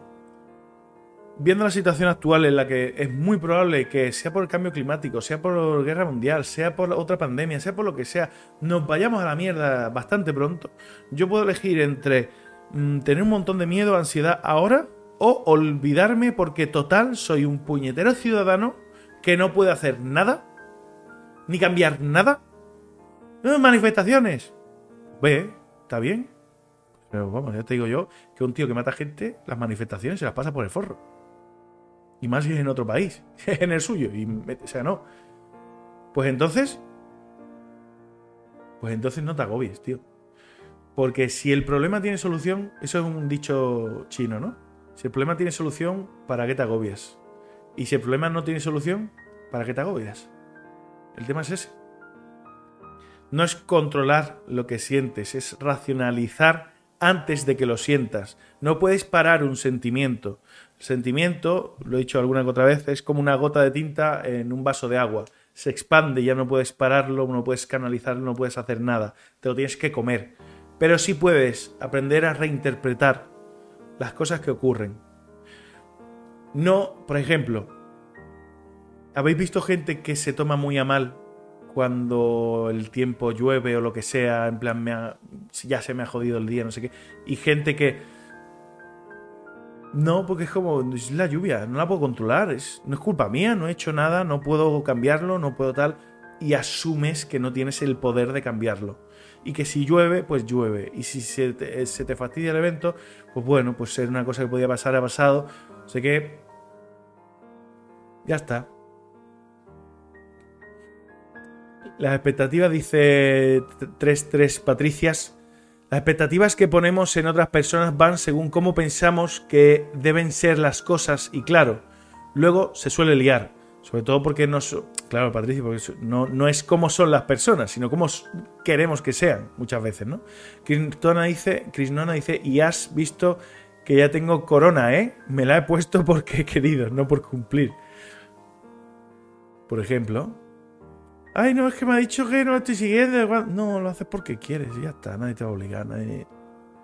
A nadie le importa una mierda lo que opinen otros. Pero hay quien lo lleva mejor o peor. Es algo subconsciente que te cala a distintos niveles. Mira, Rosanera, en referencia a esto que acabas de decir, te voy a contar una cosa, un vídeo de coña entre comillas, porque no es de coña, fue real, que vi en TikTok, ¿no? Le preguntan a una señora Dice, señora, ¿qué opina usted de cuál fue el origen, cuál cree usted que ha sido un poco el origen de este conflicto entre Rusia y Ucrania? Y dice la chica, dice, bueno, yo te voy a ser muy sincera y, y pienso que esto viene dado un poco por la dieta. Yo creo que las personas que comen carne son más agresivas y yo desde que me he hecho eh, vegana tengo una vida mucho más sana, mucho más saludable y siento que tengo muchísima menos agresividad en la cual, mira, y, empieza la, la, la, reportera, se está quedando así to muerta. El plan. O sea, yo soy la reportera y cuando termina la tía de hablar le digo, me lo querías contar, ¿no? O sea, te has hecho vegana y me lo querías contar. Y lo has hilado como has podido, pero que me, que me querías contar que eras vegana. Ya está. Puedo ir así, pero voy a bajar un poquito de volumen porque me estoy colando tres pueblos. Que me querías contar que eras vegana, ¿no? Ya está. No me vengas con rollos me querías contar que eras vegana y yo te podía haber preguntado por Rusia, te podía haber preguntado por, por, por, por, el Congo belga. ¿Qué opina usted de, del lanzamiento de Marte, que hemos llegado a Marte con la sonda no sé qué? Pues yo opino que hubiéramos llegado antes si todos fuéramos veganos. Es como, me lo querías contar, ¿verdad? Me lo querías contar, querías contarme eso y, y así a, a... Esto es lo que estaba diciendo. Pues eso, eso es un poco con, lo que decía Rosanera, dice, nadie le importa una mierda lo que vienen los otros. Sobrevaloramos muchísimo nuestra opinión como si fuera la puñetera verdad y más desde que tenemos las redes sociales. Sobrevaloramos muchísimo mi opinión. Mira, si a mí una persona me dice, mira, que me ha salido un sarpullido, no sé qué, no sé cuánto, no sé qué, y yo, con mi poca experiencia médica, le puedo decir, pues yo qué sé, lo mismo es una alergia o algo, tal, no sé cuánto. Pero si esa persona va al médico y el médico dice, no, esto es por no sé qué, y luego esta persona me lo cuenta, yo no voy a insistirle y a decirle, no, no, no, eso se ha equivocado, eso es por la alergia seguro. No, yo me tengo que callar la boca. Porque ahí hay un señor doctor que ha estudiado medicina. A quien yo, solo por sus estudios y tal, evidentemente el doctor se puede equivocar y por, por, por puñeteridades del destino me puedo acertar yo. Sí, pero es una posibilidad remota y tengo que entender que aquí mi opinión no pinta nada y que si el doctor ha dicho, no mira, esto es esto, pues yo ya me callo la boca y punto. ¿Vale? Es que es así. Es que es así. Si salen un montón de doctores y no sé qué, no sé cuánto, todos diciendo, señores, hay que vacunarse. ¿Quién soy yo que por mis huevos morenos... No, no, vacunarte no que son malos, porque lo digo yo en mis huevos morenos. ¿Qué, me estás contando? ¿Qué me estás contando, tío? Eso igual que lo de los terraplanistas. Tú eres geólogo, tú eres... ¿Qué, eres tú? ¿Qué eres tú? ¿Eres, eh, eres zapatero? Eres, un eres zapatero, eres, eres albañil, ¿qué eres tú? Eres rapero. ¿Qué haces tú hablándome a mí de astrofísica? Si llegan mañana los científicos y me dicen, oye, mira, que es que resulta que el planeta redondo, redondo no era, era ovalado. Y digo yo, pues muy bien. Pues muy bien, tío. Pues muy bien. ¿Sabéis lo que os digo? Que voy a ser antiterraplanista. O sea, me voy a montar yo, yo me voy a montar una teoría que diga que todos los terraplanistas en realidad nos están gastando una broma. Todos los terraplanistas se han puesto de acuerdo en foros y cosas así y tal, cuando se han puesto de acuerdo en plan, ¿Os imagináis que nos ponemos todos ahora en plan la Tierra es plana? O sea, pero oye, esto hay que defenderlo a muerte y nos inventamos, yo qué sé, de Australia no existe, que son todos actores. O sea, y, montamos cosas, o sea, vamos a llevar la broma, o sea, eso a mí me dice, yo voy a creer que en verdad es una broma. Que se han puesto todos de acuerdo y que en verdad es una broma. Y que están todos compinchadísimos. Un cogido, se han puesto de acuerdo, tienen un Telegram, Telegram de oye, lo, se llama el Telegram grupo lo de la broma. y allí como, ahora vamos a decir, ahora vamos, a decir que en verdad los pájaros no existen. Porque yo nunca he visto, ¿habéis fijado? Nunca hay palomas chiquititas. Nunca hay palomas crías. Nada más que se ven los adultos. Pues los pájaros no existen, son todo cámaras. Y ya está, y te montas ahí un pollo. Pues igual. Nim dice bienaventurados los que no esperan nada porque nunca serán defraudados. A mí me parece es una, forma muy triste de ver la vida. No es no esperarte nada, es esperar realistamente según la persona. Según conoces, si tú tienes un amigo súper cariñoso, espérate un abrazo cuando lo veas. Si tú tienes un amigo más seco que la leche, si tú esperas un abrazo cuando lo veas, el problema es tuyo porque estás poniendo tus expectativas en algo que no es real. En algo que tú quieres, pero que no es real dice Trainman, pocas cosas me dan más pavor que la remota posibilidad de una fiesta sorpresa. Cuando me han invitado a una, lo primero que hago preguntar ha sido, eh, ¿pero le gusta eso? ¿Seguro que le va a alegrar? Es que es eso. Mira, por ejemplo, yo soy una persona muy de bomb, ¿no? A ver cómo lo digo. Muy pública. Muy pública en el sentido que me suba los huevos decir las cosas que opino y tal. Eh, siempre y cuando contacto, por supuesto, no, no me gusta herir a nadie. No soy el tipo de persona eh, poco asertiva, que le suda los huevos decir algo sabiendo que va a hacer daño. No me gusta hacer eso, no me gusta hacerle daño a nadie. Pero decir lo que opino de una manera constructiva, sí. Y yo, por ejemplo, eh, yo conocía a, mi mujer y yo le quería hacer la petición de matrimonio, ¿no? Pero yo sé que ella no es nada pública, ella no le gusta nada el andar diciendo que la gente se entere de sus cosas, no le gusta con su gusto, vale, perfecto, sin ningún problema. Entonces yo organicé esto de manera en que aunque yo lo iba a tener grabado y tal, para que ella lo pudiera ver a posteriori y todo el rollo, pero yo la petición de mano se la hice a ella solo. Y en su momento se me ocurrió de, oye, pues como tengo el estreno de no sé qué, se lo pido allí delante de todo el mundo y automáticamente mi cabeza dijo, eso es lo que harías tú para ti. Pero ella no es así. Piensa como es ella, no como eres tú y lo que quieres tú y lo que te gustaría a ti. Piensa cómo es ella y entonces ya dije, no, vale, lo hago de esta otra manera. Y lo hice de esa otra manera. Entonces aquí el problema está en qué es lo que quieres tú y qué es lo que quieres tú que hagan los demás. Y si eso es compatible o no con cómo son los demás. El pelo crece con la lluvia, un bonito paraguas. ¿Qué? Espérate, me he perdido. Dice Krishnona, los días de lluvia son para sofá, manta y peri, día perfecto. La lluvia es bonita. Ah, esto es por lo de la lluvia de antes. El pelo crece con la lluvia, un bonito paraguas, una bota de chubasquero y a disfrutar. La lluvia en Sevilla es una maravilla. Cuando lees las cosas fuera de contexto, todo queda fatal. ¿Pero qué me narras? Ese vídeo lo he visto. Ya no sé de qué vídeo estamos hablando, de luego de historias. Lene Laura, a mí me dijeron que me hiciera vegana y se me curarían los dolores. Yo he visto gente que cuando tiene un cáncer, en vez de hacer su oportuna quimio y radio, por muy jodida que sea, se lo intentan curar con hierbas y tal. Y es como, tío, no, por tomarte un poleomenta no se te va a ir el cáncer de colon, ¿sabes? Nim Niva dice, mamá, me duele un pie. Dice, eso es del ordenador.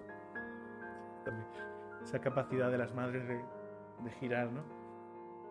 A una madre cualquier excusa le vale para que dejes un ratito el ordenador. Laura dice, ojo, que una madre siempre sabe mejor que el médico lo que te pasa, son años de experiencia. A ver, sí y no. Si eres el primer hijo de tu madre y, tienes poca edad, vale, pero yo, por ejemplo, eh, yo cuando, cada dos por tres, cuando era pequeño, me daba fiebre alta, me ponía muy malo, un día, o dos días como mucho, y era que estaba pegando un estirón. Yo era así. Y si otra persona me ve de esa manera, pues a lo mejor me lleva al médico y es como, pues el niño lo que tiene es tal. Y mi madre, que me conoce y que ya ha pasado por eso varias veces, dice, no, lo que tiene es esto. Porque el médico es especialista en medicina pero tu madre es especialista en ti si lleva contigo un tiempo. Si eres el primero, pues no, evidentemente. Y que cada niño es un mundo, ¿no? ya ha salido es teoría de los pájaros. Dice que por eso que se paran en los cables, porque se recargan. Lo de los pájaros que tienen las palomas eh, por delante de mi ventana. De justo de los pájaros creo que sí que admitió que era un troleo. Pero mucha gente se subía a su barco, ¿no? Y ya siguen su vida, ¿sabes? Luego la historia es 999, qué bonito. Dice una pedida, los dos solos también es bonita. También me lo piden en público y salgo corriendo, ¿ves? Un miedo histórico era el programa Sorpresa Sorpresa. Ya ves, terror para ese programa. Krishnona dice, eh, ja, ja, ja, sorpresa, sorpresa, que de tiempos más chungos. Ay, Ricky Martin, aquel perrito con la nocilla. O mermelada, porque según la versión va cambiando. dice, a mí me daba fiebre cuando crecía. ¿Ves otra? ¿Quién sabe realmente lo que te pasa y las soluciones, las soluciones es un cuñado? Uf. Bueno chicos, eh, nos hemos colado tres pueblos yo quiero leeros aquí lo que nos ha comentado Jesús Ramírez Rodríguez. Dice, tengo sensación de fraude. Entre paréntesis, si no consigues X objetivo o te rechazan mucho X proyecto, no sirves. Esto al principio me llevaba en la propia... Espérate, voy a, hacer más grande la letra porque no me mojo.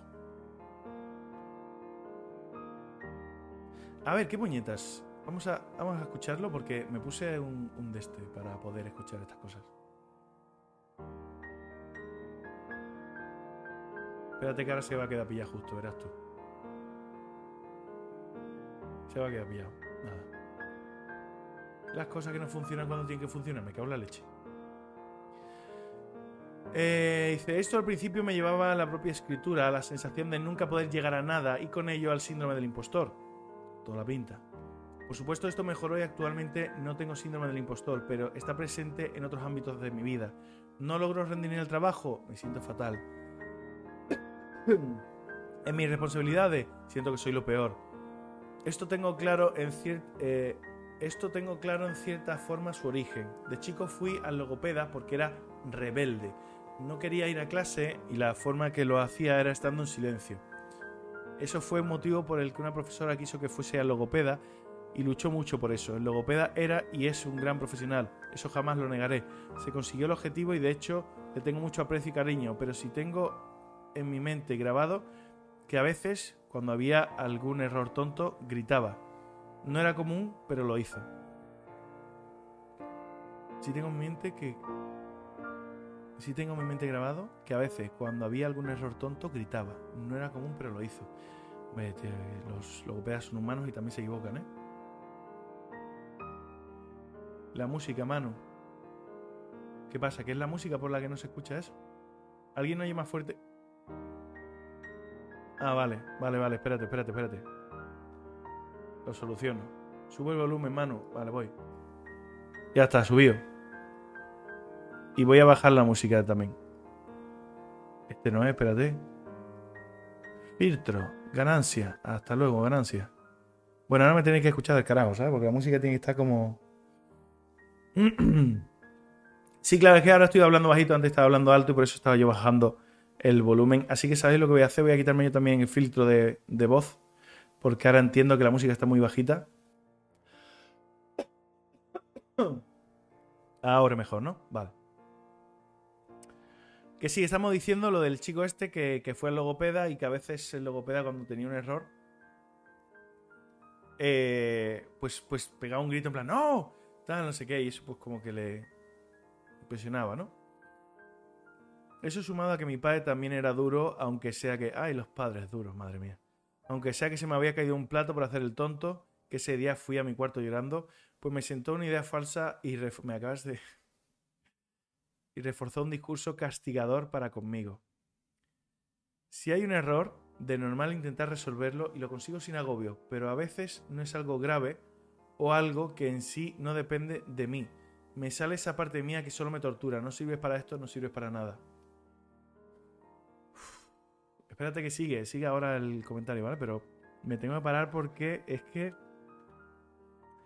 Joder, tío, ser padre es la hostia de duro, ¿eh? Te lo digo. Mira, eh, el otro día...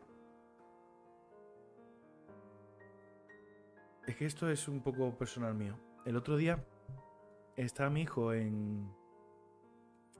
Estamos en la cama, yo duermo con él de momento. Y, me pidió la botella de agua, ¿no? Porque tenía sed, quería la botella de agua. Entonces él estaba intentando beber acostado. y yo dije, ten cuidado que se te va a caer el agua, ten cuidado. Dice M. Rosana, dice, jodido, nos lo han montado, nos lo han romantizado tanto que cuando describen la realidad, ¡buah! Vaya hostia. Total, que está el niño con, la botella y yo, tal, se te va a caer, se te va a caer. Ten cuidado, ten cuidado por favor, ten cuidado. Total, que hizo así y no lo hizo bien, flash, se mojó la cama. Cogí la botella, la puse tal y me entró tal rabia porque, claro, se lo había dicho como 40 veces. Era como, ten cuidado que se te va a caer. No, siéntate mejor, siéntate mejor. Y él, como que no, que no, que lo tiene que hacer. Y entonces me cabré y, y le grité. Dije, ¿lo ves? ¿Lo ves? Tal y al final te has mojado la cama. Fue eso, no fue un pegarle ni nada, fue un ¿lo ves? ¿Lo ves? Al final has mojado la cama. Y es que es totalmente comprensible porque yo estaba viendo, digo, cuidado, cuidado, cuidado, cuidado, y plom. El niño se puso a llorar, vino la madre, lo tranquilizó y tal, no sé cuánto. Y, yo me quedé allí, eh, callado. Y hay una cosa que me dice mi mujer, dice, tú no te das cuenta porque, pero eres muy grande. Y, y, tú impones mucho a un niño pequeño. Tú impones mucho. Y tienes que ser consciente de eso cuando te venga el, pronto. No es que yo tenga un pronto muy tal, ¿sabes? Pero evidentemente hay veces que, que pues, soy humano y tengo sangre en las venas, me mosqueo a veces. Y el niño entre sollozos me dijo una frase que se me clavó en el corazón, te juro que no sabes cómo. O sea, con articulando apenas, articulando apenas porque estaba llorando y se le quedaba como el... ¿Sabes? Dijo, es que papá me ha gritado mucho. Se me cortó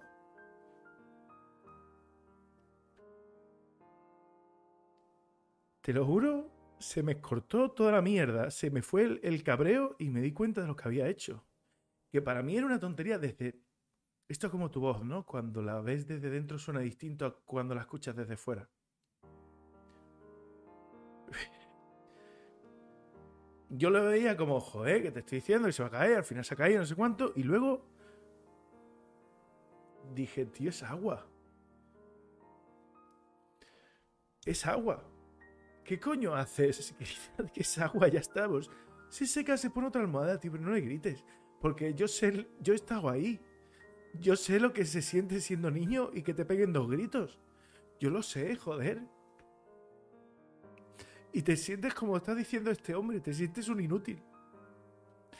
Te sientes, te sientes una puta mierda. Es como, y hay que entender que aunque tú le has advertido mil veces, no lo hagas así, no lo hagas así, no lo hagas así.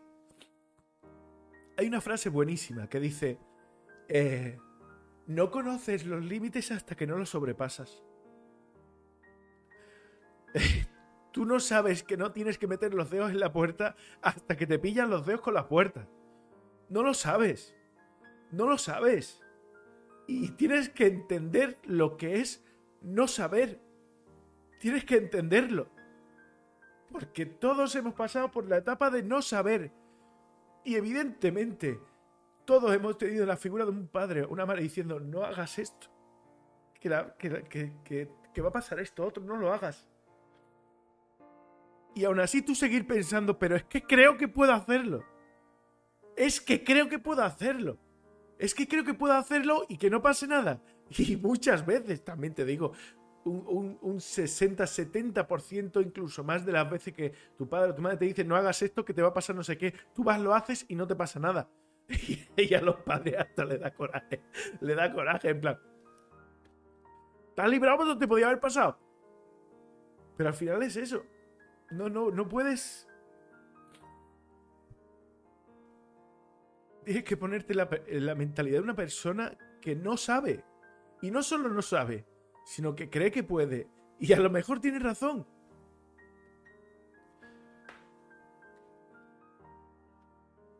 En fin. Es, que es duro. Un amigo me dijo, dice, un hijo saca lo mejor y lo peor de ti. Y es, y es verdad. Y, pero yo intento mirarlo con perspectiva y por lo menos eh, pensar, porque también es mi primer hijo y como padre primerizo, voy aprendiendo yo también no, no soy así desde el minuto uno, sino que voy aprendiendo, amoldándome. Hay cosas que antes hacía que ya no lo hago y que ahora tal, y voy aprendiendo en plan, no, es que esto no se debe hacer así, no, es que esto es mejor así o esto es mejor asado, ¿sabes? En fin. Ah, dice, si te has dado cuenta, bendito sea Dios. Algunos no lo aprenden nunca o no les importa. Pero es que también es lo que han mamado, tía. Yo es lo que he mamado toda la vida. Yo hacía algo mal y me pegaban cuatro gritos y me ponían recto. Y nunca me han levantado la mano, nunca me han pegado. Ni nada, pero los, gritos me los llevaba. Los gritos me los llevaba. Yo hacía algo mal o hacía algo mm, no de la manera que tal y yo me ganaba una bronca. Y yo los gritos me los llevaba y me sentaba muy mal. Pero es lo, es lo que tú has visto y es lo que tú haces luego te sale así, porque es lo que has visto, es lo que has mamado desde pequeño. Rayman dice, la respuesta, las reacciones, las actitudes también las aprendemos. A veces no somos así. Hemos aprendido que se reacciona así. Esa es otra batalla personal que tenemos, aprender a reaccionar de otra manera. A mí me costó una cosa muchísimo, que es aprender a que el niño eh, no haga las cosas exactamente como yo quiero que las haga. ¿Sabes? O sea, y yo le digo, eh, si el niño dice, no, esta camiseta no, la otra. Yo sé a mi padre ni de coña. Mi padre ha dicho, esto, ponte esto. No, te pones esto. Ya no por en sí, entiendo, que no por en sí por ponerte esto en concreto, sino por el hecho en sí de que yo te he dado una orden, tú la tienes que acatar. Porque hay que hacer siempre lo que diga tu padre. Y me he dado cuenta que esto no es verdad. Porque dentro de todas las cosas que te pide un padre o una madre, hay cosas de mucha importancia a las que debes hacer caso y cosas que son una chorrada a las que no tienes que hacer caso. Y que el niño entienda esto desde el minuto cero, para que sepa distinguir cuándo son importantes y cuándo no, es, es vital. El niño va a coger un cuchillo y digo, no, no, no, el cuchillo no. No, no, yo quiero cuchillo. Que el cuchillo no. Ya sabe, con ese cambio de voz, ya sabe que eso sí es importante y por ahí no voy a pasar. El niño me dice, yo quiero cuchara grande. Digo, no, no, la chica, que para esto solo te falta la chica. No, no, la grande, no, la chica, que te la vas a tirar por encima. No, la grande, pues toma la grande. Porque eso no es importante. Eso no es importante, lo otro sí. Y él ha aprendido que habrá cosas que pueda discutir conmigo. Es que eso está bien, porque yo no voy a tener la razón siempre. ¿Sabes? Pero bueno, eh, el próximo día eh, lo sentarás en vez de avisarlo para poder evitar la situación. No, es que lo aprendió él ya. Ayer cogió la botellita y me dice, me, me, pongo así, ¿vale? Voy a tener cuidado. me lo estaba advirtiendo.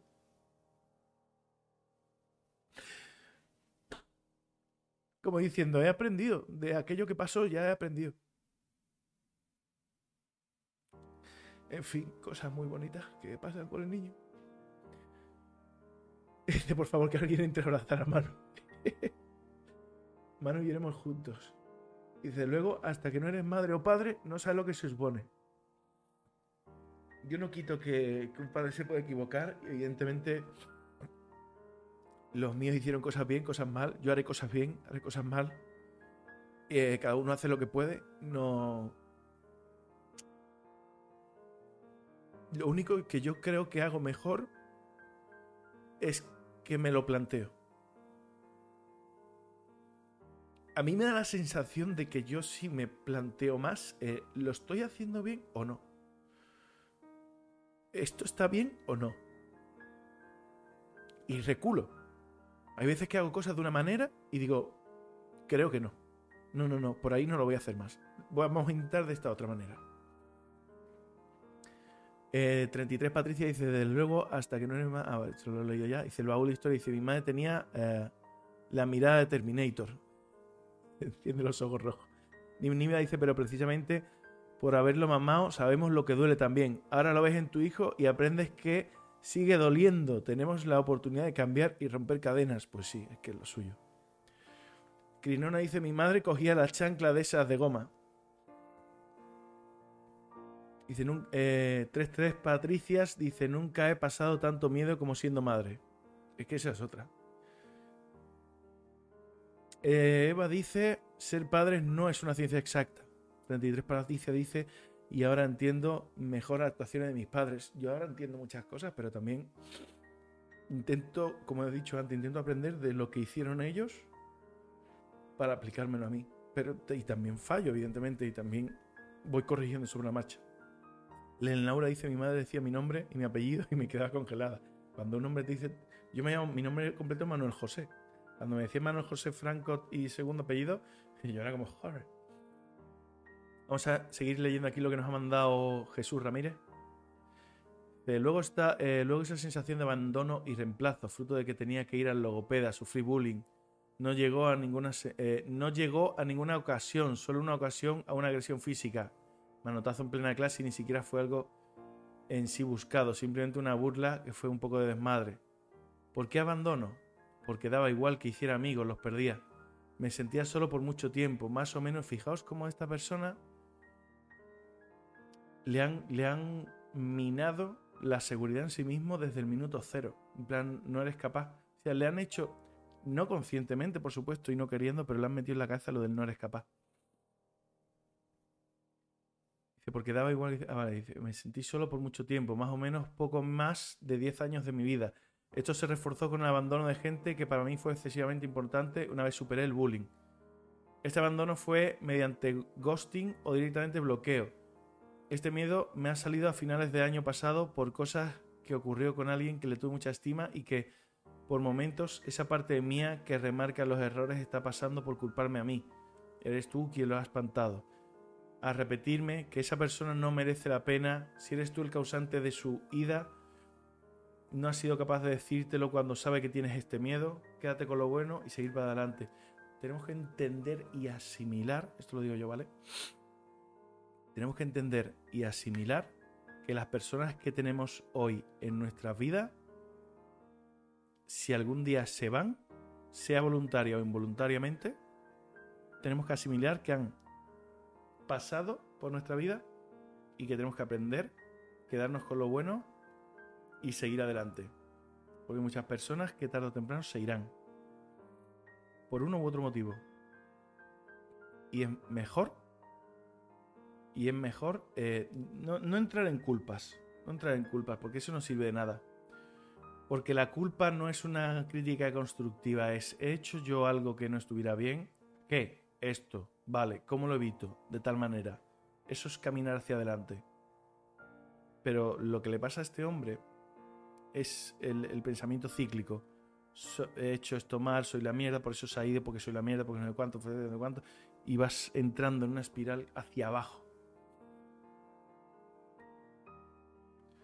Eso no significa que el sujeto haya hecho, eh, lo haya hecho perfecto. Soy consciente, todos cometemos errores y al menos yo estoy dispuesto a cambiar la parte tóxica que en sí todos tenemos. Todos, todos tenemos. Muy, cierto.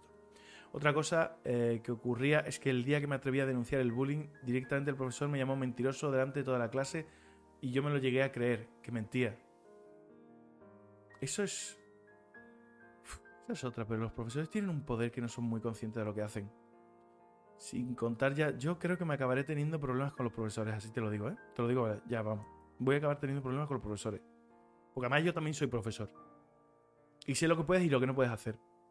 Pero también pienso que, al igual que hay padres que no saben ser padres, o sea, que no son conscientes del poder que tienen al ser padres, ser padres no es como ser el, el presidente de un país que eres tú el que manda. Ser padre es como ser tú el puñetero escultor con cada cosa que haces estás esculpiendo parte de su personalidad. Estás esculpiendo lo que es y lo que no. Cuando tú a un niño le dices que eres tonto, le estás haciendo creer que lo es. Aquí, fíjate, algo como la mentira, que tú eres consciente de, sí, si esto ha pasado así, joder. Es como, y que te llaman mentiroso y, dirías tú, pues soy un mentiroso, pues estaré mintiendo. Fíjate hasta dónde tenemos voluntad sobre los niños, ¿no? es horrible. Dice, sin contar ya la hipersexualización y presión de quemar etapas, tengo 21 años y no me gusta la fiesta y el alcohol, no quiere decir que no vaya a ir alguna vez, siempre que sean con amigos y de vez en cuando, no problem. Pero no he tenido una relación hasta hace relativamente poco, que no cuajó. Virgen, concepto que en sí no es real. Hasta hace poco, y oye, que es bastante divertido, pero prefiero con gente de confianza porque para mí es algo íntimo. esa sensación de que por ser bisexual o soy alguien vicioso, debo complacer las fantasías sexuales de los demás, o bien sufro cierta invisibilización porque a la mínima se me cuestiona. Mira, mm,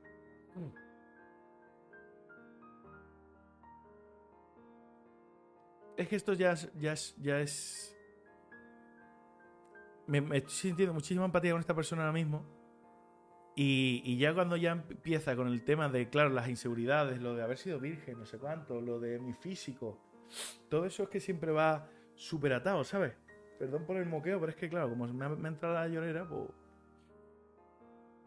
Es que eso es súper, súper personal y, joder, es que jode un montón, ¿eh? Porque fijaos cómo la inseguridad se va. Eh, germina y va arraigando por todas partes por tu físico, por tu, eh, por tu sexualidad, por tu... Al final lo que queda es deconstruirte un poco, entender qué partes de ti se han formado en base a cosas que otros hicieron mal, intentar tener esa camarita que he dicho antes aquí, avisándote en plan, no, no te lo tomes así, tranquilo, respira, tal. ¿Por qué lo cuento? Porque sé que no soy el único que lo ha vivido. Hay quienes lo habrán gestionado mejor, otros peor. En mi caso quiero decir que para quien le sirva, uno, estos problemas son más comunes de lo que parece. No es un tema individual, sino de la presión de la sociedad sobre nosotros. Las inseguridades y miedos vienen por cómo actúa el entorno con los demás. Y dos, No sois menos valiosos por lo que sois, escribís o por vuestro ritmo o identidad. Muy buena lección que nos ha dado aquí al final Jesús Ramírez Rodríguez. Eh, me gustaría añadir a lo que él ha dicho un poco un resumen de lo que hemos hablado hasta ahora. Y es si, y vamos a centrarlo en el tema escritoril, porque somos escritores, ¿no? Es terapia de escritor. Si tú, si te rechaza un. o pasan de ti los, los reseñadores y tal, lo que sea, no te lo tomes como algo personal. Tú para esa persona, como todas las personas, eres un número, eres una cuenta, eres un avatar con un nombrecito al lado, no eres una persona real. Y muchas veces no te tratan como a una persona real, como si no hubiera nadie ahí detrás. ¿vale? Entonces, hay gente más responsable y gente menos responsable, gente que se toma más en serio lo de sus canales y sus cosas y gente que se lo toma menos en serio. Hay gente que se toma más en serio los compromisos y gente que se lo toma menos en serio. Entonces, espérate eso. Espérate que tú, lo típico, ¿no? Le mandas tu libro y nunca jamás responde, espératelo. Y asúmelo. Y luego, si ves que no era así, Genial, ya vas conociendo más a esa persona. Yo he habido muchísimas personas a las que le mando mi libro y no he vuelto a saber nada. Y personas como Rocío, que la estaba viendo ayer por la noche cuando estaba sacando las perras en el vídeo, que estaba sorteando el libro, súper emocionada cuando le llegó el premio, su cuanto. Me he encontrado con mucha mierda y de entre la mierda saco oro, como ella. ¿Entiendes? encuentras personas especiales en base a que antes te ha encontrado mucha morralla. Y nunca te tomes a mal que ese. Esa gran persona más conocida y tal, que le has enviado tu libro y tal, nunca responde, el otro que no sé qué, pasa de tu culo. No pasa nada. No pasa nada. Puede que sea su situación o puede que sea una mierda de persona. De todas maneras, no debes. Esto es como lo del saludo no esperes un saludo de vuelta. Hazlo porque te apetece a ti hacerlo ahora. Ya está. Vale. Cerramos aquí con Jesús Rodríguez. Y... Onda. ¡Hey! El baúl de historias se ha suscrito con Prime Gaming. Muchas gracias al baúl de historias. Yo me he suscrito ayer, creo, o hoy. Ayer, creo que fue ayer. O ha sido hoy, no sé. me he suscrito a ti también. Ha sido un, suscrito un back o algo así, como se llame. Pero bueno, chicos, ha sido una jornada estupenda, fantástica. Mm, veo vuestros últimos comentarios ya para que no se me olvide ninguno. Em, dice, el poder de las palabras, Manu. No somos conscientes del efecto de repetir unas palabras. Krishnona no dices, menos mates y más psicología emocional en los centros de estudios. Yo diría que en los que estudian filología, un poquito más de, psicología, por Dios. Aunque no sé decirte, porque luego los psicólogos, hay psicólogos muy buenos y psicólogos que tienen la empatía en el puto culo. Como el que atendió a Ángel Martín, si alguno habéis leído su libro, ese psicólogo es para mandarlo a la mierda, ¿vale? Y, luego, por ejemplo, mm, conozco a cierta persona que da clases de psicología y también es la mierda.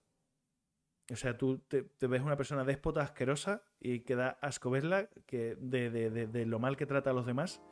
Que dices, ¿tú, ¿tú has estudiado psicología para qué? ¿Para hacer más daño? ¿Para saber dónde dar? ¿O qué? Crinona dice, hay mucha gente jodida emocionalmente por no educar en la empatía y la ética emocional. Mer Rosanera dice la deshumanización de las redes y las cifras. Muchos corazoncitos que me manda el baúl de historias. Y luego me dice, para que te vayas con buen sabor de boca, ahora suénate bebé, abraza a tu hijo y a tu familia. Ah, bebe agua y abraza a tu familia. Sí, es lo que voy a hacer ahora. Bueno chicos, os quiero mucho. Espero que hayáis sacado cosas buenas de este, de este directo. Eh, ojalá en un futuro pueda pillar em, a, a Nana o a alguna otra persona y, traérmela aquí al canal porque me gustaría mucho que ellas aportaran su, punto de vista de estas cosas. Y sobre todo no estar yo aquí hablando solo, que también entiendo que eso puede ser un poquito aburrido a veces. Tenemos próximamente, tengo eh, este próximo domingo, tenemos portada a la vista normal. Y luego tenemos el siguiente es terapia escritura con Laura Tárraga en, teoría. Digo en teoría porque hasta que no está aquí no se sabe nada. Pero bueno. Dice gracias Manu, Crisnona, gracias a ti por, por venir. Un saludo al Barrios. Y Eva Marga dice, hay psicólogos que cuando sales de sus visitas te dan ganas de suicidarte antes de que entras. Sí, como por ejemplo Aníbal Lecter, que era psicólogo y producía ese efecto. A cuidarse personas. Yo voy a ver si os puedo hacer alguna raid a alguien. Anda, canales que sigue, nadie. ¿Nadie? Vaya domingo, macho. Pues nada, gente. Hoy solo os mando un besito y nadie, nadie, en verdad, de verdad, nadie, sí, efectivamente nadie. Un abrazo a todos, nos vemos el próximo domingo. Soy Manu Franco y recordad que todos juzgan un libro por su portada. Hasta luego.